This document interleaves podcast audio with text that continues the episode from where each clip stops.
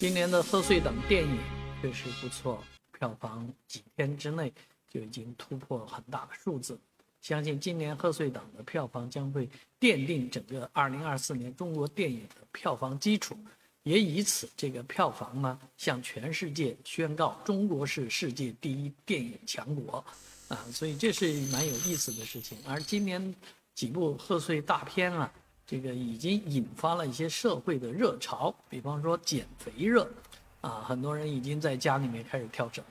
啊，自家压力啊，不管是大人还是小孩都忙着减肥，这也显然是源自于，啊，这个贾玲的那部电影《热热辣火烫》啊，热辣滚烫，滚烫热辣啊，这让大家有了这个减肥的欲望啊，啊，看看贾玲都瘦成那样了，确实是。呃，值得的啊，应该可以。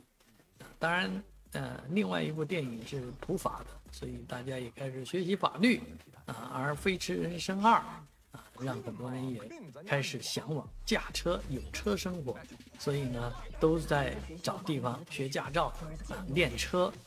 那其实这些都体现的是人民的生活，也反映了今年的贺岁档电影呢，特别贴近现实。这些都是现实题材的电影，而这些现实题材的电影呢，也让中国电影业啊，在这个走向世界的时候呢，把中国的社会啊，中国的呃现状传播到全世界。我也相信全世界会为